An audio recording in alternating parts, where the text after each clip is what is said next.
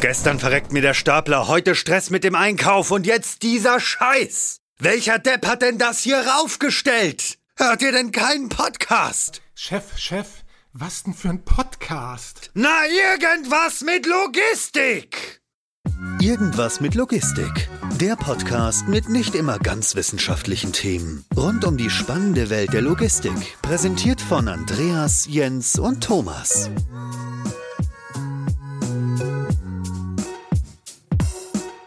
Moin, moin zu einer neuen Folge Irgendwas mit Logistik. Ich habe heute meinen Lieblings-Co-Host Andreas dabei. Moin, Andreas. Uh, guten Morgen, hallo. Und Grüße, Grüße in die Alpen. Ne? Und ähm, zusätzlich haben wir noch zwei, zwei Gäste dabei. Einmal den Julian. Hi, Julian. Guten Morgen zusammen. Und dann noch, auch Julian ist nicht allein, den Dennis. Hi, Dennis. Wunderschönen guten Morgen. Ja, stimmt, ne? Es ist relativ früh, sehr, sehr früh. Also ähm, ich glaube, das gute Morgen ist angebracht, aber trotzdem wollen wir versuchen, mit voller Elan mal das Thema zu besprechen, was wir heute machen wollen. Und ich glaube, ähm, am besten nähern wir uns dem Thema und am besten ergibt sich auch das Thema, wenn ihr beiden euch einmal ganz kurz vorstellt und auch eure Gemeinsamkeit, der, glaube ich, im Beruflichen liegt, auch nochmal drauf eingeht, ähm, um was es sich da handelt. Vielleicht, Dennis, hast du Lust, einmal zu starten? Ja, sehr gerne. Ähm, Dennis Nitzguda, guten Morgen nochmal. Innerhalb von Locus Robotics verantworte ich den europäischen Unternehmensbereich und treibe unsere internationale Expansion voran. Ich bin innerhalb von Locus Robotics seit fast zwei Jahren tätig und habe vorher bei der Deutschen Post DHL die Robotics-Abteilung geleitet, in der wir uns drei, vier Jahre lang damit beschäftigt haben, was sind denn die neuesten Technologien auf dem Markt und wie können sie flächenweit im Konzern ähm, eingesetzt und skaliert werden. Ich habe noch eine weitere Gemeinsamkeit mit Julian. Ich bin mir nicht sicher, ob wir die erwähnen sollen, Julian. Fußball. genau. Der König Fußball, würde ich sagen. Ah, okay, okay. Ihr guckt beide gerne Fußball. Guckt ihr, guckt ihr gleichen Fußball oder guckt ihr unterschiedlichen Fußball? Wir, wir, wir, haben denselben Verein, aber das wird wahrscheinlich yeah. nicht viele Sympathien. Hat Julian mir schon erzählt. Okay, dann schneiden wir das ja. lieber raus. Das lieber raus. Ja, ja. Wenn, wenn, aber wenn, Nee, wenn wir eine zweite Version vom Podcast machen, dann erzählen wir es vielleicht. Ja, genau. Oder wir überkleben einfach eure Bilder mit dem, mit dem Gesicht von einem, einem gewissen Firmengründer. Und vielleicht kann man sich dann auch denken. Nee, ähm, sag mal, Dennis, ganz ehrlich, ähm, ich würde direkt nochmal fragen, bevor Julian sich auch gleich vorstellt. Wenn du gesagt hast, du hast dich mehrere Jahre lang mit allen möglichen innovativen Robotiklösungen beschäftigt, jetzt beschäftigst du dich irgendwo nur noch mit einer, die zu expandieren. Fandest du die anderen alle langweilig oder wie ist, bist du dazu gekommen zu sagen, okay, das ist jetzt die eine, wo ich mich wirklich intensiv mit beschäftigen möchte? Das ist eine interessante Frage. Ähm, ich hatte natürlich das Privileg, mich eben auf der anderen Seite des Tisches zu bewegen ja. und mit vielen unterschiedlichen Unternehmen zusammenzuarbeiten. Für diese Entscheidung kamen wahrscheinlich unterschiedliche Kriterien zusammen. Am Ende des Tages ist es eine der führenden Technologien innerhalb der eher neueren Generation der Robotik, an die ich persönlich sehr glaube und ähm, eine flächenweite Nutzung sehen kann. Auf der anderen Seite ist es die Unternehmenskultur und einfach auch das Team gewesen, wenn es darum ging, die Erfahrungswerte aus der Gründung eines Logistikunternehmens vorab, als auch mehrerer unterschiedlicher Unternehmen, die, die erfolgreich gegründet worden sind in der Vergangenheit, gab es einfach relativ viele Gründe für mich, mich, mich für dieses spezielle Unternehmen zu entscheiden. Wenn man sich den ganzen Weg seitdem betrachtet, sieht man schon, mhm. dass Locus jetzt auch mit der Serie E in sehr guter Position ist, ja. um dann in den nächsten ein bis zwei Jahren sogar auch an die, an die Öffentlichkeit zu gehen. Sehr, ja, es ist ein sehr spannender, spannender Punkt. Ich denke nämlich auch, ähm, dieser Schritt, der ist vielleicht nicht immer ganz selbsterklärend. Deswegen danke, dass du da schon mal einen kurzen Einblick gegeben hast. Vielleicht äh, jetzt auch mal rüber zu dir, Julian. Sag doch mal, du kannst ja eigentlich aussuchen, möchtest du lieber was über die Gemeinsamkeit Fußball sagen oder lieber über die gemeinsame, gemeinsame äh, berufliche Thematik? Und ähm, vielleicht auch einmal ganz kurz, sag doch einfach mal, wer du bist und wo du herkommst. Ja, sehr gerne. Äh, mein Name ist Julian, komme aus dem wunderschönen Süden von Deutschland, in der Nähe von Stuttgart. Bin jetzt tatsächlich seit Oktober letzten Jahres, also auch schon acht Monate her, bei Locus Robotics. Bin tatsächlich der erste Vertriebsmitarbeiter für Europa, verantworte mittlerweile die geschäftliche Weiterentwicklung in Gesamteuropa und bin natürlich dann auch letztendlich verantwortlich für die Beschleunigung der Expansion, wie, wie Dennis es schon gesagt hat. Äh, meinen Ursprung habe ich in der Transportlogistik bei FedEx Express, also einem mhm. der größten Transportunternehmen, gemacht und ähm, habe da vor allem auch viele große Kunden gesehen und habe da war schon immer das Interesse bei mir da, einfach mal hinter die Kulissen, nicht nur die reine Transportlogistik, nicht nur im Versandbereich, sondern einfach auch mal den gesamten Prozess im Durchlaufszyklus sprich auch das Thema Warehousing mal anzuschneiden. Mhm. Da war mein Interesse einfach direkt da, als ich auch bei Kunden war. Ich habe verschiedene Anlagen gesehen, sei es eine Goods-to-Person-Anlage, äh, sei es ein, eine Vollautomatisierung mit einem ASRS. Und schon seit sehr langer Zeit bin ich einfach auch an dem Thema Automatisierung, Digitalisierung interessiert. Aufgrund dessen habe ich mich dann entschieden, zu Locus zu gehen, weil es einfach genau diese Komponente letztendlich kombiniert ist ganz interessant, du hast gesagt, ähm, unterschiedliche Systeme, unterschiedliche Komponenten und alles irgendwie vereint in Logos. Vielleicht machen wir noch mal einen kleinen Abriss, worum es sich eigentlich handelt. Ne? Der Name, der könnte ja ein bisschen irreführend sein jetzt an der Stelle. Also ähm, wir reden nicht von Toiletten, ja, sondern es ist Korrekt. im Endeffekt, ja, sondern ich habe wirklich überlegt um, ja, gehabt, ob ich das fragen soll oder sagen soll. Aber gut, dass du mir das abgenommen hast, die, die niveauvolle ja, ja, Frage also zu stellen. Ich, ich schäme mich für gar nichts. Was aber interessant ist, ist, dass du sagst, dass sich das alles ähm, so ein bisschen aus den unterschiedlichen Komponenten speist. Und ja, vielleicht die erste Frage, worum handelt es sich eigentlich wirklich? Und was vielleicht auch ganz interessant ist, ist das eigentlich eine klassische Goods-to-Person-Geschichte? Ist das eine, eine klassische manuelle äh, Person-to-Goods-Geschichte? Kann man das überhaupt in irgendeine Schublade stecken? Vielleicht da mal ein paar Sätze zu. Also generell Locus Robotics, wir ähm, ermöglichen eine kollaborative Lösung. Das heißt, es geht nicht um eine volle Automatisierung, es geht nicht um eine, ein Ersetzen des Menschen, der Ressource Mensch, sondern es geht wirklich darum, dass der Roboter mit dem Mensch zusammenarbeitet. Was wir machen, wenn du dir jetzt vorstellst, in einem aktuellen Lager von sämtlichen großen Kontraktlogistiker, kann es sein, dass ein Mitarbeiter zwischen 15 und 20 Kilometer läuft was natürlich ein Wahnsinn ist. Machst du das zehn Jahre, dann äh, kannst du dir vorstellen, was es für gesundheitliche Herausforderungen bringt. Und was wir machen, wir idealerweise teilen wir das Lager in bestimmte Zonen ein. Also stell dir vor, du hast ein 10.000 Quadratmeter Lager, wir teilen es in zehn ähm, Zonen ein. Mhm. Und dann ist es so, dass der Mitarbeiter in einer bestimmte, bestimmten Zone bleibt und der Roboter fährt von Zone zu Zone. Also stell dir vor, es wird ein Teil gepickt in Zone 1. Der Roboter ja. fährt in Zone 1, interagiert mit dem Mitarbeiter. Sobald das Teil gepickt ist, drückt der Mitarbeiter auf Go am iPad auf dem Roboter und der Roboter fährt zu Zone 5 und interagiert dort mit dem Mitarbeiter. Und sobald die Bestellung dann letztendlich vollendet ist, fährt der Roboter automatisch zur Packstation. Also wir reden okay. hier nicht von einer Goods-to-Person-Lösung, sondern mhm. wirklich einer kollaborativen Lösung. Und vielleicht ganz interessant, was du noch gesagt hast, wir reden nicht wie im klassischen Zone-Picking äh, irgendwie über, über ein menschgetriebenes Weiterreichsystem oder irgendwie ein Batch-Picking, was du am Ende konsolidieren musst und zusätzlich einen Arbeitsaufwand hast, sondern es ist wirklich weiterhin wie ganz, ganz, ganz, ganz klassisch auftragsbezogen oder vielleicht nennen wir es besser interaktionsbezogen, weil ich glaube, das System funktioniert wahrscheinlich ja genauso gut für Wiedereinlagerung oder Zulagerung, oder? Nicht nur für rein kommissioniert.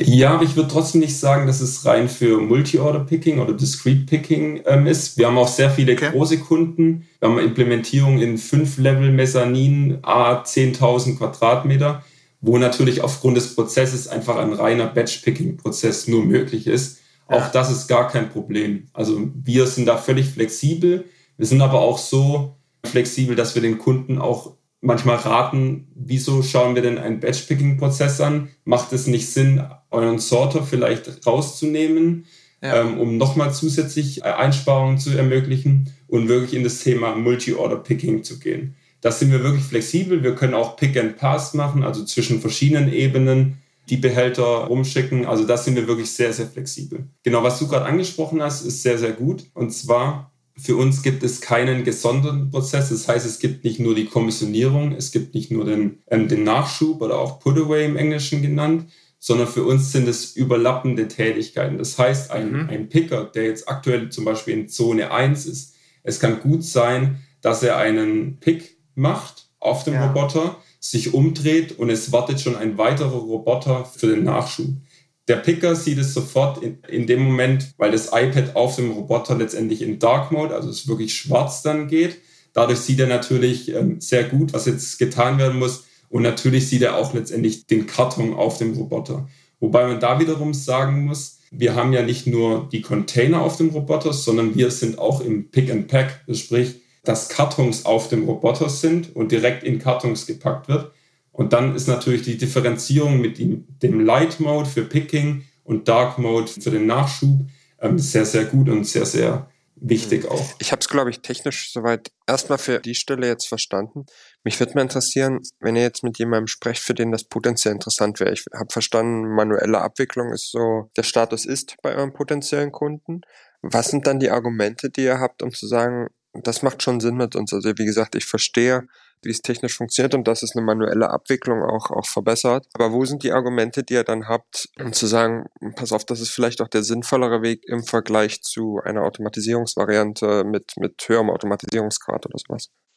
Um ganz kurz hinzuzufügen, es handelt sich nicht nur um bestehende manuelle Kommissionieroperationen, sondern in sehr vielen unserer Engagements mit potenziellen Kunden sind wir auch in die Planung von neuen Warenlegern im Gespräch. Und ähm, für beide Bereiche kann man die Vorteile vergleichen, die wir artikulieren, wenn es sich um den potenziellen Einsatz von Locus handelt. Und ich gehe einfach mal ein bisschen durch und dann versuche ich noch ein bisschen zu unterscheiden zwischen Greenfield, neuen geplanten Legern, als auch Brownfield, dem, dem Retrofit von bestehenden Legern. Auf der einen Seite im Vergleich zur stationären Automatisierung benötigen wir keine zusätzliche Infrastruktur. Das System als kollaboratives System nutzt naturelle Navigation. Das bedeutet einfach beschrieben, dass die Sensorik, mit der der Roboter ausgestattet ist, ähm, es dem Roboter ermöglicht wird, autonom sich durch ein bestehendes Umfeld zu bewegen, ohne zusätzliche mhm. Infrastruktur. Die fehlende Notwendigkeit von zusätzlicher Infrastruktur ähm, ermöglicht es, eine Automatisierung zu deutlich geringeren Kosten zu installieren. Grundsätzlich stationäre Automatisierung ist nicht zwingend neu, gibt es seit ein paar Jahrzehnten, je nachdem, in welchem Unternehmensbereich man sich, sich bewegt. Und ähm, typischerweise kommt mit der Automatisierung einher ein hohes kapitales Aufkommen, welches man investieren muss. Und in der klassischen, im klassischen Einkauf rechnet man mit dem Kauf der stationären Ab, ähm, mit der stationären Automatisierung und dann der entsprechenden Depreciation von äh, dieser Lösung über einen bestimmten Zeitraum Zeitraum. Mit Locus wiederum, dadurch, dass wir eine sehr, einen sehr geringen infrastrukturellen Einsatz haben und die Lösung nicht unbedingt verkaufen, sondern eher die Nutzung der Roboter zu einem monatlichen Mietpreis anbieten, ähm, der Kunde deutlich geringere Eintrittshürden hat. Die ähm, mhm. Kosten, um überhaupt zu starten, sind sehr gering und dadurch ja. ähm, sind schon mal die Eintrittshürden deutlich geringer. Nochmal auf das Thema Infrastruktur zurückzukommen geht es ähm, auch vom Einsatz der Technologie her deutlich schneller. Sprich, viele unserer Kunden, die mit uns interagieren, die benötigen zusätzliche Kapazität, zusätzliche Produktivität noch vor dem nächsten saisonalen Geschäft. Sprich noch vor November, vor Dezember, vor dem Weihnachtsgeschäft, vor Black Friday, E-Commerce wächst auch sehr stark. Dadurch gibt es noch mehr Fluktuation. Und da können wir halt sehr schnell reagieren, aber auch sehr schnell hochskalieren. Das heißt, wir haben sehr viel Flexibilität im Einsatz unserer Roboter, ähm, indem wir zusätzliche Roboter einbauen können, je nachdem, wie viel, wie viel Kapazität. Mhm. Dazu habe ich gleich 20 ist. Fragen äh, zu dem, was du gesagt hast, aber ich fange mal mit zwei an. Ähm, die, die, die, die erste Sache, die ich, die ich ganz kurz erfahren will, wenn man die Folge heute hört, du hattest gerade vom Weihnachtsgeschäft gesprochen, ist die so eine, so eine typische Implementierungszeit so, dass man sich darauf verlassen lassen kann, dass man sehr, sehr wahrscheinlich, wenn man Mitte des Jahres mit so einem Projekt anfängt, dass man zur Weihnachtszeit auf jeden Fall irgendwie eine Verbesserung in seinem Lager hat? Absolut. Julian, vielleicht kannst du ja gerne erzählen. Wir sind gerade in mehreren Engagements in Frankreich als auch Spanien, ähm, darüber hinaus ebenfalls. Aber gerade da habe ich ein paar gute Beispiele im Kopf, wo es noch um den Einsatz vor der Hochsaison geht. Genau, ähm, für einen großen Fashion-Retailer in Spanien äh, war ich tatsächlich vor zwei Wochen in, in Spanien mit dem Team haben verschiedene Workshops vor Ort gemacht, haben natürlich auch den Kunden letztendlich mal leider durch Corona erst dann kennengelernt. Um euch ein Gefühl zu geben, wir haben jetzt vor circa zwei Wochen einen Kickoff gemacht, einen internen Kickoff und ähm, planen Anfang September fertig implementiert zu sein und Anfang Oktober, also quasi vor der Peak, die Peak startet natürlich klassisch im, im November dann, okay, schon komplett live ja, zu gehen. Ja, das, das ist schon das ultra ist schnell. Ähm, und, und das ist dann sicherlich auch ein Riesenvorteil, wie Dennis das auch gesagt hat. Auch dann in Richtung, wenn ich einmal das System habe, dann das hoch zu skalieren, ist natürlich ein Bruchteil des Aufwands. Das geht dann natürlich noch schneller. Und die zweite Frage, die mich, die mich bei der Ausführung von Dennis nochmal interessieren würde, vielleicht könnte man sagen, er hat gesagt, infrastrukturell brauche ich eigentlich so gut wie nix ich vermute, ich brauche trotzdem irgendwie eine IT-Schnittstelle, ist bestimmt irgendwie so eine API-Schnittstelle oder sowas. Und was ist mit dem wunderschönen Thema Boden bei allen Fahrzeugen, die immer irgendwie durch die Gegend fahren? Habe ich da irgendwie große Anforderungen? Muss ich da auf irgendwas achten? Bezüglich der ersten Frage, grundsätzlich gibt es eine gewisse Netzwerkarchitektur, die wir auch benötigen, um entsprechend vor Ort kommunizieren zu können, navigieren zu können, als auch die gesamte Lösung nicht vor Ort als Unternehmen zu sein, trotzdem unterstützen können. Viele unserer Kunden operieren 24-7. Ähm, wir sehen einen sehr starken Trend in die Richtung und unsere Schnittstellen sind so gestaltet, dass wir das System, je nachdem, in welcher Zeitzone wir uns bewegen, kontinuierlich trotzdem weltweit unterstützen können. Hierfür spricht man grundsätzlich vereinfacht gesagt von notwendiger Serverstruktur, die äh, vor Ort die Rechenkapazität unterstützen kann, ohne diese Rechenkapazität auf jeden einzelnen Roboter zu bringen, vereinfacht be betrachtet. Und dann ähm, darüber hinaus gibt es die, wie du schon erwähnt hast, die Schnittstelle zu einem wahren Wirtschaftssystem, welches uns kommuniziert, was wir eigentlich greifen müssen, kommissionieren müssen oder eben im Nachschub bewältigen müssen. Und ähm, da gibt es unterschiedliche Schnittstellen, je nachdem, auf welchem Warenwirtschaftssystem der Kunde operiert. Wir haben insgesamt weltweit mehr als 100 Installationen und hier entsprechend ähm, sehr, sehr hohe Diversität, auch was die Schnittstellen angeht. Sehen hier auf jeden Fall ähm, auch, auch, auch in Zukunft noch mehr Entwicklung Richtung API, um das Ganze noch mehr zu vereinfachen und auch standardisieren zu können, um eben entsprechend weitere potenzielle Hürden mhm. in Form von Zeit als auch Kosten reduzieren zu können. Ähm, dein zweiter Punkt beim Thema Boden. Es ist so natürlich, der Roboter ist letztendlich für, für einen Betonboden designt worden oder entwickelt worden. Aber natürlich ähm, haben wir verschiedene Kunden, wo wir auch wirklich mhm. auf Holz, also klassisch Holz, agieren oder auch zum Beispiel in Mezzanin in, in Europa ist natürlich das Thema Brandschutz, Brandschutzgitter wichtig. Mhm. Und auch da haben wir, haben wir kein Problem. Alles ja interessant. Eine Frage habe ich noch zu dem Bodenthema. Du hattest gerade gesagt, er ist konzipiert für das Thema Beton, Holz und, und, und Mezzanine kennt und könnt ihr wahrscheinlich auch, ähm, wie ich das verstanden hatte. Was ist denn einfacher für euch, Holz oder Beton? Wenn ich jetzt an, an Holz denke, dann gehe ich erstmal davon aus, es ist relativ eben, gibt vielleicht ein bisschen nach, je nach Dicke des Holzes. Aber wenn ich an Beton denke, dann kommt mir das Bild von unserem kleinen Studio, das wir uns erschaffen haben, in den Kopf. Und ich glaube, da wird es richtig schwierig. Ah, Holz, aber Andreas, Holz bewegt sich doch ohne Ende. Ja, das, aber deswegen ja die Frage, was ist, was ist eigentlich einfacher für euch? Beziehungsweise auch für den Kunden, wenn er, wenn er irgendwie schon eine Holzkonstruktion hat und, und ab geht's. Oder wenn ihr sagt, okay, der hat einen Betonboden, aber der muss vielleicht abgeschliffen werden, weil er eine bestimmte Ebenheit erreichen muss. Es ist einfach wichtig, dass der Kunde nicht extreme Löcher in dem Boden hat. Das ist eigentlich der, der Hauptpunkt. Weil wenn er, wenn er Löcher drin hat, äh, du, du lachst, Jens. fallen wir da alle rein. Ja, ja, fallen wir da alle rein. Nein, nein, du lachst jetzt, aber es gibt tatsächlich Kunden, die haben wirklich ähm, teilweise wirklich größere Löcher und die müssen natürlich dann ausgebessert werden. Also wir können ja nicht, ja, schon dolle, ja. weil dann haben wir einfach das Thema, wenn, wenn zum Beispiel eine Unebenheit im Boden ist, die sagen wir jetzt mal fünf bis zehn Zentimeter groß ist oder auch nur fünf Zentimeter, dann haben wir einfach das Thema, dass das Rad des Roboters letztendlich ähm, stecken bleibt. Und das müssen wir einfach vermeiden. Und da ist auch das Thema, ähm, werden wir auch zum Beispiel, wenn wir beim Kunden vor Ort sind, werden wir uns die gesamte Bodenbeschaffenheit anschauen, werden wir schauen, wo sind irgendwelche Lücken, äh, wo muss was nachgebessert werden und das dann entsprechend auch transparent an den, an den Kunden weitergeben. Wenn man sich Roboter vorstellt, stellt man sich häufig industrielle Robotik vor, die gleich mit sehr viel Geschwindigkeit, sehr viel Präzision, aber auch mit sehr viel, sehr viel Masse äh, konnotiert wird. Und in der kollaborativen mobilen Robotik wird der Formfaktor komplett umgedacht. Und ähm, aufgrund von Kollaboration muss das System natürlich auch entsprechend sicher interagieren können mit dem Kommissionierer oder anderen, anderen Instanzen im Lager. Und deswegen haben wir relativ früh in der Entwicklung uns auch auf den ähm, Leichtbau fokussiert. Und ähm, auf der einen Seite hat das Gründe eben, um auch auf Mesaninen beispielsweise unterwegs sein zu können. Wir kennen das von äh, Goods-to-Person-Lösungen,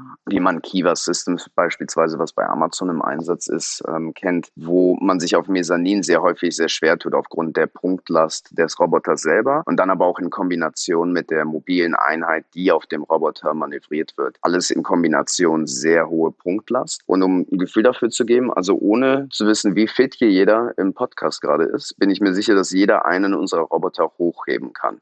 Andreas und Jens, vielleicht können wir das irgendwann mal ausprobieren. Das klingt nach einer richtig guten Challenge. Ja, sehr gut.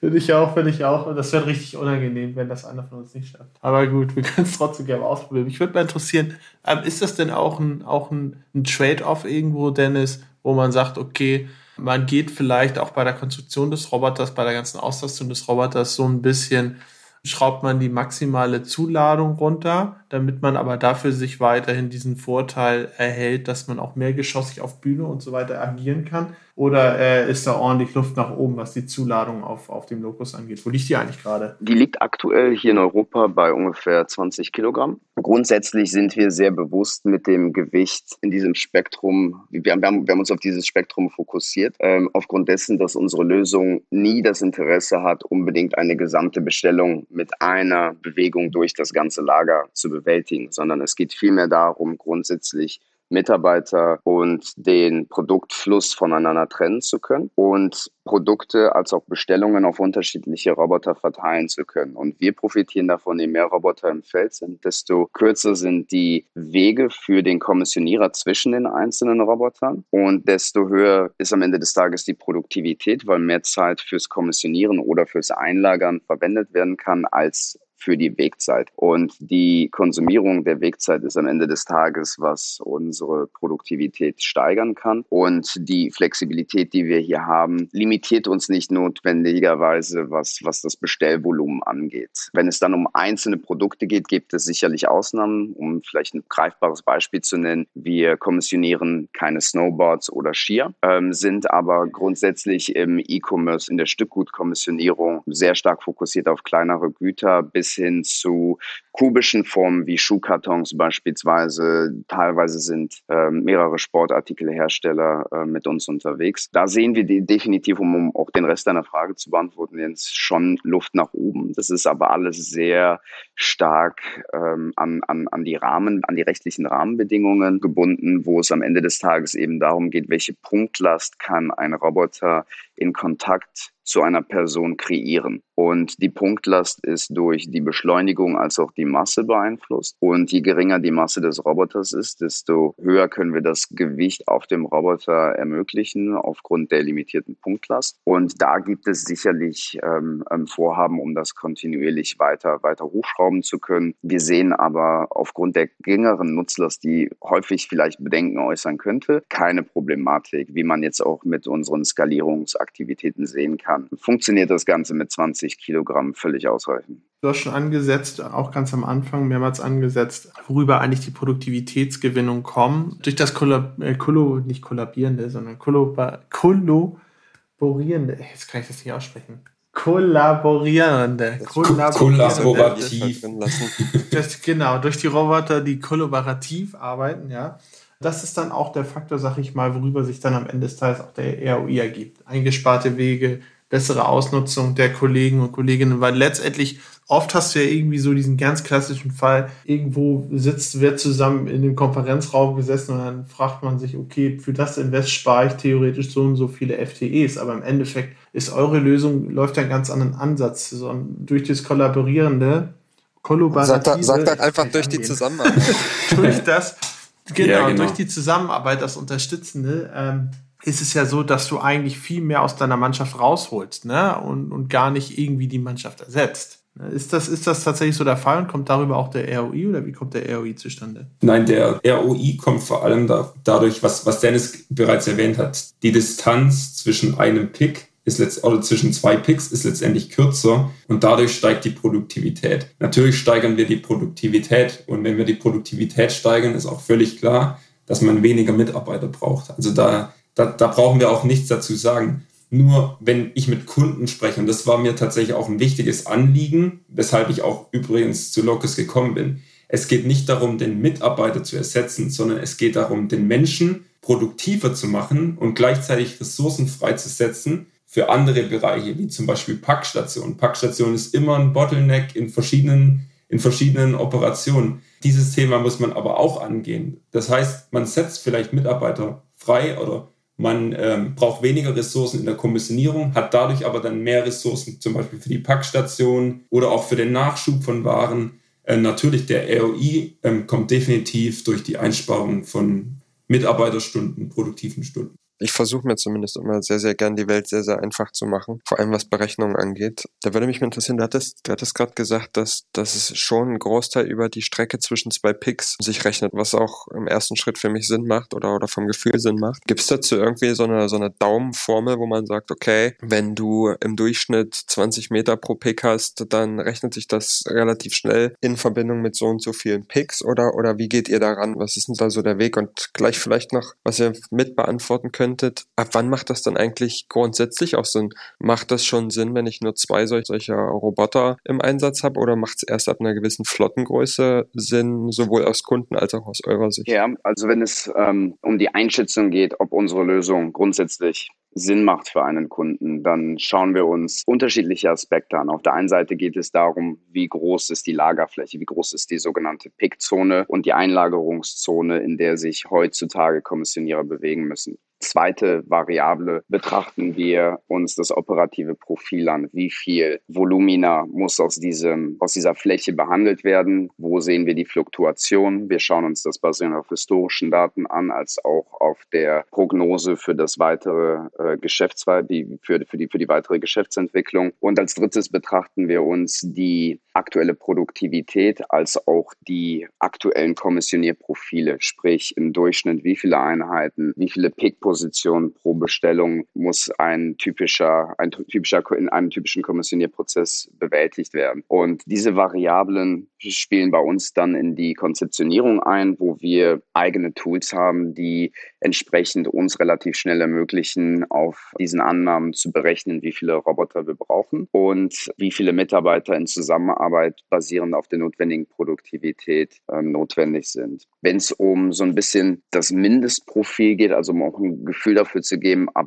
wann passt es denn, haben wir als Pi mal Daumenregel sehen wir ein Mindestvolumen von ungefähr 4000 bis vielleicht 5000 Einheiten, die pro Tag gepickt werden müssen. Und ähm, sprechen ab einer Fläche von 1000 Quadratmetern vom potenziellen Einsatz. Also ähm, grundsätzlich macht die Lösung wenig Sinn, wenn es sich um zwei Roboter handelt oder um drei oder vier, weil die Kollaboration und die Reduzierungen einfach relativ limitiert sind. Dieses Mindestvolumen und die Mindestgröße eines Lagers sind für uns relativ einfache Ansatzpunkte zu sagen, hier brauchen wir wahrscheinlich zehn Roboter. Das ist unsere Hausmarke zu sagen, neun bis zehn Roboter pro Lager, da fängt es an Sinn zu machen. Aber um ein Gefühl dafür zu geben, in wie breit das Spektrum von einem Einsatz sein kann. Unsere kleinsten Sites haben 10 Roboter, unsere größten Sites zwischen 200 und 250 pro Ebene. Und dann kann man das Ganze noch hochskalieren auf vier unterschiedliche Ebenen oder fünf sogar, wie Julian von erzählt hat, wo die Anzahl an Robotern in einem Lager dann entsprechend schon sehr, sehr hoch sein kann. Was ist denn der limitierende Faktor, wenn du, wenn du sagst, da haben wir so 200, 250 Roboter pro Ebene? Ist es einfach der Grund, weil wenn du mehr Roboter hast, wird die Fläche irgendwann unendlich riesig, ähm, auf der ich mich bewege und das baut ja im Zweifel auch keiner. Woran liegt das oder gibt es da irgendwie technische Limitierungen? Dann? Es geht gar nicht darum, dass 200 oder 250 die, die Limitierung wäre. Das sind bisher die, die Sites, die wir sehen. Also das sind die Grenzen, die wir bisher, bisher sehen, ähm, was die Anforderungen angeht. Theoretisch streng genommen, the sky is the limit. Wir können weiter hochskalieren. Wir haben, solange wir eine, eine gewisse Dichte nicht erreicht haben, und entsprechend auch dadurch, dass Leger immer größer werden und immer mehr Volumina aus diesen Legern bewältigt werden muss, können wir uns auch vorstellen, durchaus größere Sites zu sehen. Das kommt sicherlich mit der weiteren Entwicklung. Grundsätzlich betrachtet ist die 250 aber keine, keine Limitierung. Was noch wichtig ist, also unser Ziel ist auch ein ROI unter zwei Jahren zu haben. Tatsächlich ist bei uns der, der Return on Investment wirklich zwischen, würde ich mal sagen, zwischen vier Monaten und circa zwei Jahre. Und das, das ist wirklich ein ganz wichtiger Punkt. Und wenn, wenn ihr jetzt mal vorstellt, äh, wir haben natürlich verschiedene Lohnniveaus. Also man kann zum Beispiel Polen nicht vergleichen mit, mit den Niederlanden, wo wir in Polen vielleicht bei 10, 10 Euro sind, äh, inklusive alle Kosten und in den Niederlanden in manchen Regionen tatsächlich schon bei 35 Euro sind. Um euch ein kurzes Gefühl zu geben, also wenn wir jetzt zum Beispiel 5000 Einheiten pro Tag haben und wir steigern die Produktivität aufgrund bestimmter Begebenheiten, steigern wir die Produktivität nur um zum Beispiel 40 Prozent, dann wird es in Polen schwierig, einen guten Business Case hinzubekommen. Wohingegen, wenn wir jetzt zum Beispiel den gleichen Case in den Niederlanden rechnen, mit einem Lohnniveau von 35 Euro oder 30 Euro, dann könnt ihr euch natürlich vorstellen, was für einen guten Business Case es letztendlich gibt Und anders wiederum, wenn wir jetzt ein großes Volumen haben, also wir haben auch Kunden, aktuell haben wir tatsächlich ein neues Projekt ähm, in, tatsächlich in Deutschland auch, wo über 250.000 Einheiten pro Tag sind. wenn wir da die Produktivität nur um, sagen wir jetzt mal, 20, 25, 30 Prozent steigern können, dann könnt ihr euch vorstellen, wie viel, wie, wie, wie gut der Return on Investment sein wird und wie hoch die Einsparpotenziale für den Kunden letztendlich sind. Du sagst gerade nur 20, 25 Prozent, finde ich schon eine ganze Menge. Ähm, ist es tatsächlich so, ich habe beide, als ihr euch vorgestellt habt, auch vorgestellt habt, was eigentlich so euer Job ist, gesagt, ihr mehr oder minder skaliert eigentlich. Ne? Also es scheint ja gar nicht zu sein, dass sich die Lösung so schwer zu vertreiben lässt, sondern ihr eigentlich nur dahinterherkommen müsst, immer mehr äh, zu verkaufen. Ist das wirklich alles so einfach?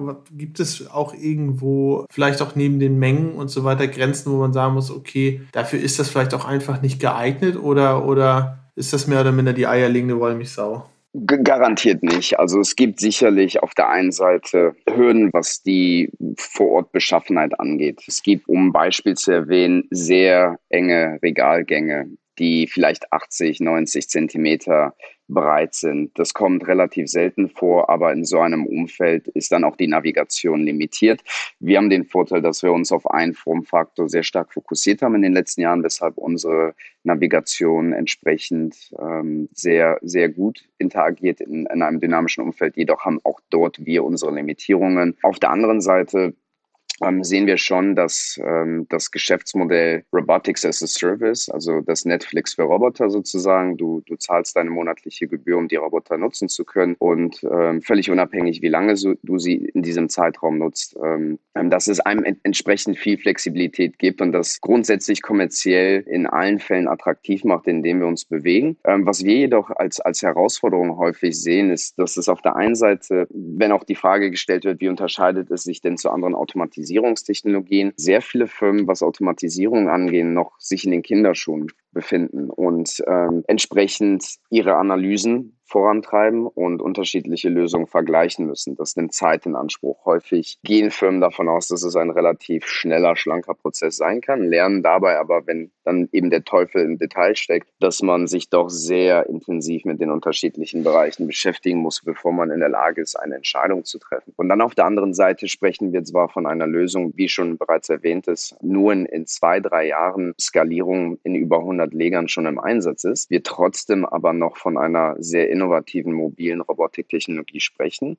wo die, wo die Entscheidung teilweise noch sehr schwer fällt, sich für so ein innovatives Konzept dann am Ende des Tages doch zu entscheiden. Und äh, jede Operation. Punkt, interessanter ja, Punkt, ja. ja. Ja, und jede Operation hat einfach seine eigenen Herausforderungen und entlang des Spektrums gibt es da sehr viele Unterschiede, die einem gegebenenfalls noch Hürden in den Weg legen können, die wir aber in der Regel ähm, sehr gut umgehen können aufgrund unserer Flexibilität als auch der Bereitschaft, das System kontinuierlich neu zu konfigurieren, je nachdem, für welche Anforderungen äh, wir es anbieten müssen. Meine Frage, ähm, also eigentlich, ich habe jetzt Folgendes verstanden, das System ist sehr einfach, es ist auch sehr flexibel zu dimensionieren, zu handhaben, auch über die, durch den Mietcharakter, zuletzt dadurch. Es ist auch ähm, relativ einfach, den ROI festzustellen, wo die Hebel sind. Mich würde aber ganz klar äh, bei, bei dieser zentralen Komponente interessieren. Ähm, Im Endeffekt, wenn man ganz stumpf mal sagt, okay, das System rechnet sich eigentlich, wenn ich dem Mitarbeiter, Mitarbeiterin sehr viel äh, Wegzeit, unnötige Wegzeit und Orientierungszeit eigentlich abnehme. Ne? Das wird ja wiederum dadurch bedingt, dass ich die Zonen relativ schlau steuere und so weiter. Ist das am Ende denn eine Aufgabe und auch ähm, eine Herausforderung, wo man sagt, okay, da ist dann jeder Kunde, jedes WMS des Kunden oder jede operative Steuerung des Kunden dafür verantwortlich, das möglichst Beste daraus rauszuholen? Oder äh, erfolgt diese Zonenbildung, auch diese Steuerung, wo die Personen in welchen Zonen, welchen Zonengrößen sich bewegen, durch das System an sich? Wie werden diese Zonen geleitet? Dynamisch oder statisch? Sowohl als auch. Also wir haben, um erstmal auf das Thema Warenwirtschaftssystem anzugehen, auch dort unterschiedliche Formen von äh, Struktur, Strukturierung und Orchestrierung der Roboter als auch der, der Mitarbeiter. Ähm, am Ende des Tages versuchen wir aber die Grundinformationen von notwendigen Bestellpunkten oder Pickpositionen innerhalb des Lagers dann in unsere Algorithmik hineinzuspeisen, um entsprechende Optimierungen ähm, und das Clustering von unterschiedlichen Bestellungen ermöglichen. Also wir konsolidieren schon Pickpositionen, um entsprechend die Roboter auch effizient durch das Lager navigieren zu können und in, ähm, in, in Orchestrierung mit der Mitarbeiterschaft werden Zonen teilweise dynamisch kreiert, um entsprechend die Robotik in Kollaboration mit den Mitarbeitern harmonisch und effizient gestalten zu können. Auf der anderen Seite gibt es aber auch statische Umfelder, wo einfach so viel Volumina aus 30 Regalgängen kontinuierlich in sehr sehr gleichmäßigen Verhältnis kommissioniert werden muss, wo es dann entsprechende Kommissionierzonen in Form von rein einzelnen Gängen gibt. Genau, also beides, beides ist auf jeden Fall was da. Aber, aber ja, es ist jetzt sehr spannend, weil ich glaube, das ist ja, ähm, natürlich kann man immer sagen, okay, ein System funktioniert am besten, wenn man es am besten nutzt. Ne? Aber ich glaube, ähm, da ist es tatsächlich sehr wichtig, das irgendwo dynamisch zu halten, ne? damit, man, damit man wirklich das Beste mal rausholt. Weil du hast ja bestimmt immer diese Schnelldreherzone, auf die du gerade auch eingegangen bist. Aber gerade ähm, da eine dynamische Lenkung zu haben, dynamische Größe zu haben, damit nicht manche Personen komplett überfordert sind mit den Tasks, die sich in ihrer Zone auftun und andere Leute äh, sich die ganze Zeit fragen, oh, soll ich jetzt schon wieder ein Rauchen gehen? Ne? Wie kommt irgendwie kein Roboter an? Genau. Das ist, glaube ich, ein, ja, ja, ein super entscheidender Erfolgsfaktor. Ist das vielleicht auch das, wenn man mal ähm, überlegt, auch vielleicht zu, zu anderen kollaborierenden Systemen oder ähnlichen Systemen, man sagt, da stecken so die Entscheidungsmerkmale drin, wie man Zonen steuert, ob man Mehrgeschossigkeit realisieren kann, mit welchen Gangbreiten man klarkommt. Sind das so die, die Qualitätsmerkmale oder wo sagt man, okay, hat, hat Locus beziehungsweise auch euer Hobby seine großen Stärken im Vergleich vielleicht auch zu was ähnlichem?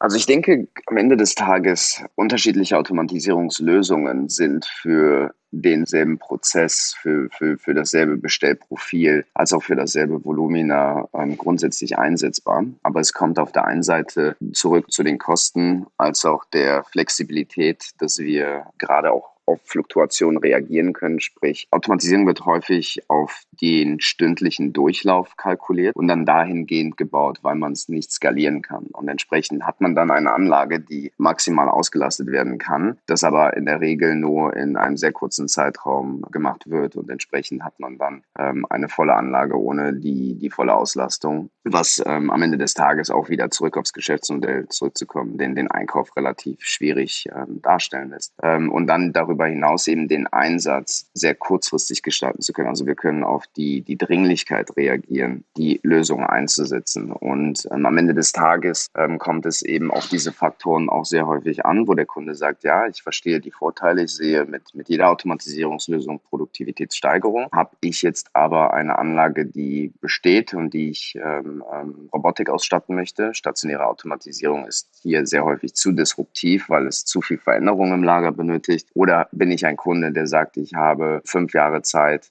meine Entscheidungen zu treffen. Ich habe ähm, einen längeren Zeitraum, in dem ich den Return on Invest mir leisten kann. Ich weiß, dass mein Lager in den nächsten zehn Jahren sehr stabil so und so wachsen wird. Dann kann auch stationäre Automatisierung vielleicht mehr Sinn machen. Also da muss man auf Ende des Tages auch Fall für Fall beziehen, äh, wie sich auch die Unternehmenslandschaft und Situation ähm, aktuell darstellt. Mich wird zum Ende fast dieser, dieser Folge nochmal so ein bisschen interessieren. Du hattest gerade nochmal das Geschäftsmodell angesprochen. Wieso habt ihr euch eigentlich für ein, für ein Robotik-as-a-Service-Modell, wo ich ich mir den Roboter leihe, ohne irgendwie CapEx-Investitionen zu haben, glaube ich zumindest, oder und, und geringere, wenn dann geringere ähm, Investitionen zu haben. Wieso habt ihr euch für das für das Modell entschieden? Und ist das eigentlich was, wo ich als Kunde ähm, so ein Modell habe, wo ich sage, okay, ich muss mich auch um nichts kümmern im PKW-Bereich irgendwie so ein Full-Service-Leasing, sage ich mal, wo, wo die Wartung und und so weiter alles mit inbegriffen ist? Ist das oder oder kommt dann dann noch irgendwas auf einen potenziellen Kunden zu? Ganz genau. Also am Ende des Tages gibt es mehrere Gründe Gründe, warum wir uns für dieses Modell entschieden haben. Die Entwicklung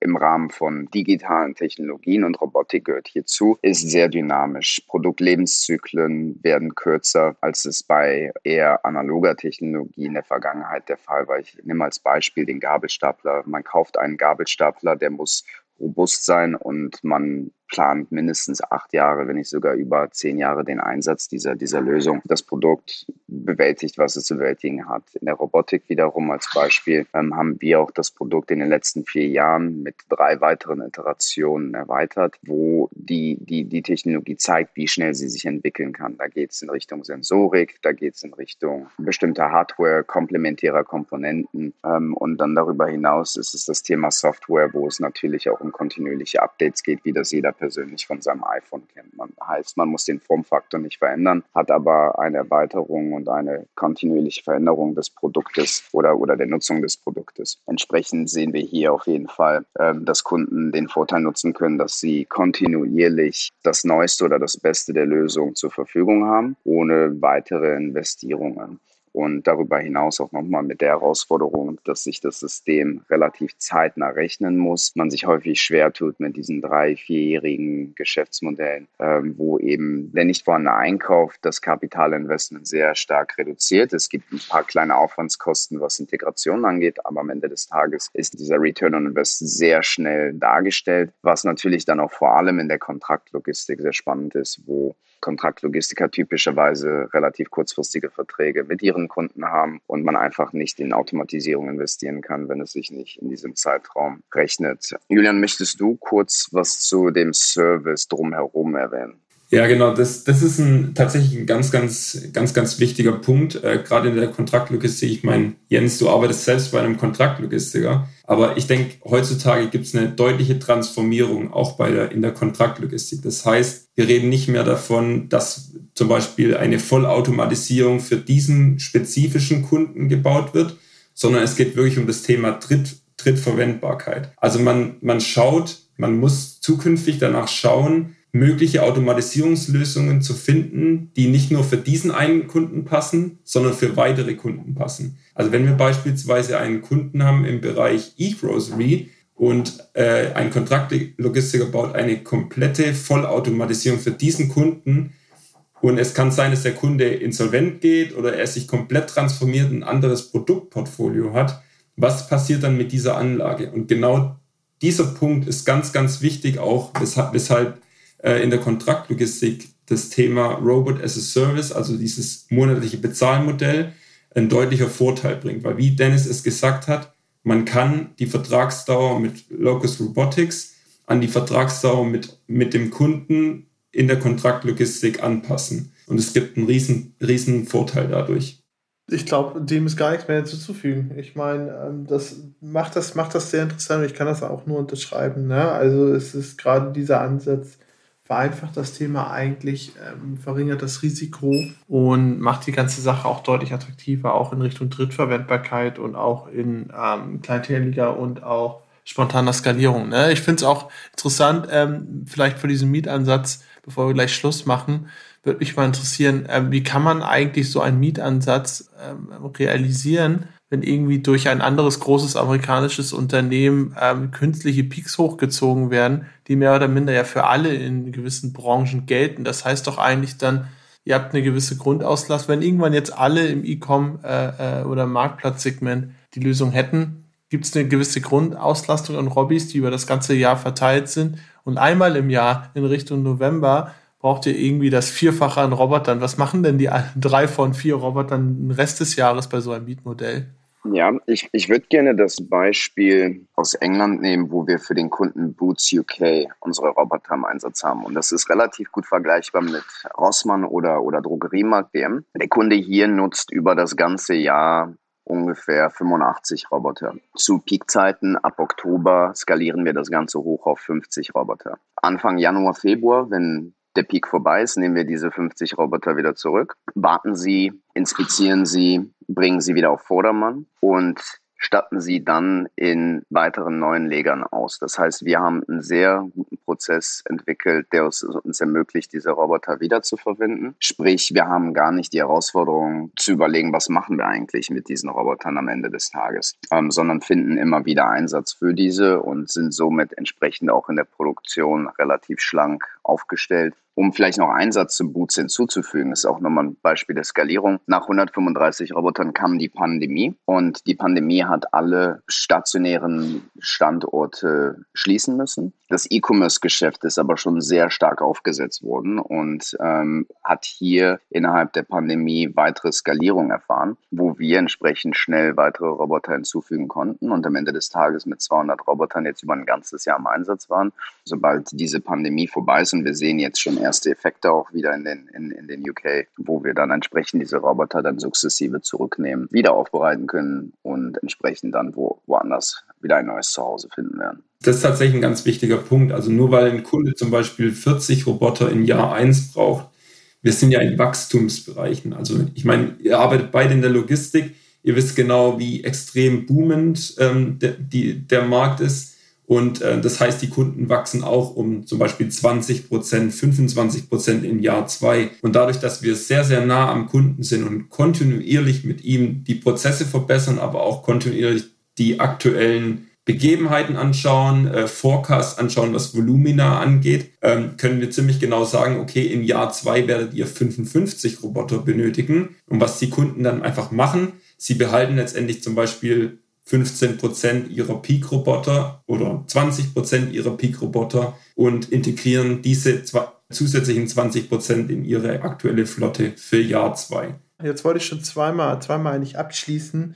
Aber tatsächlich jetzt doch noch eine Frage dazu. Ist es denn so, dass ihr da proaktiv unterstützt, dass ihr sagt, ähm, okay, wir geben euch ein Mengengerüst, ein Intervallgerüst mit? Oder ist das etwas, wo die Kunden sich dann immer äh, proaktiv melden müssen, weil sie merken, oha, quietscht langsam? Wir sind extrem nah beim Kunden, um euch ein Gefühl zu geben. Wenn wir live gehen mit einem Kunden, sind wir nicht nur vor Ort, sondern nach circa sechs bis acht Wochen ähm, haben wir ein dediziertes Team. Wir fangen an, Monitoring zu betreiben. Das heißt, wir schauen den Prozess an, wir schauen die aktuelle Performance an, wir gehen auch nochmal zum Kunden vor Ort, schauen an, passt es von, von Operations, passt es vom Prozess her, wie alles abläuft, passt die Zusammenarbeit mit den, mit den Locust Bots und dann letztendlich fangen wir mit der Feinjustierung an. Und ich glaube, das ist wirklich ein ganz großes USP von Locust Robotics.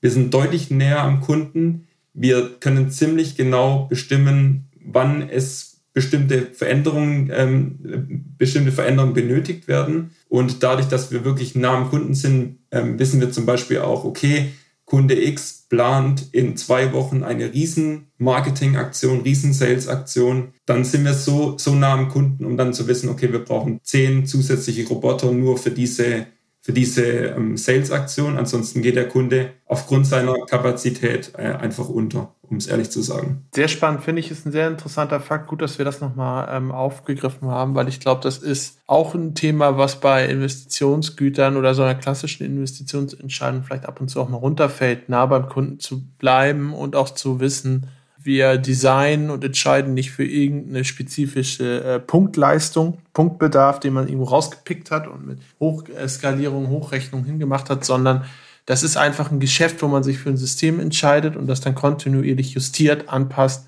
und ähm, damit auch leben muss. Ne? Also im Vorfeld, ohne dass irgendwas steht, und ohne dass du ähm, ähm, dir da Flexibilität erhältst, kannst du dich eigentlich gar nicht, gar nicht dafür entscheiden. Also finde ich sehr interessant und natürlich auch stark bedingt durch euren Mieteinsatz. Sehr cool. Danke für euren, äh, eure Einblicke. Sehr viel Spaß gemacht. Ich glaube also auf jeden Fall äh, nehmen wir das Angebot an, mal unseren Bizeps zu pumpen, indem wir eure Roboter hochheben. da freue ich mich schon tierisch drauf. Äh, kann auch ultra peinlich werden für uns, ne? nicht für euch, aber für uns. Aber mal gucken, ich bin gespannt. Und wie gesagt, vielen Dank dafür und alles Gute euch beiden. Ja, vielen Dank. Dankeschön. Vielen Ciao. Dank euch beiden. Ciao.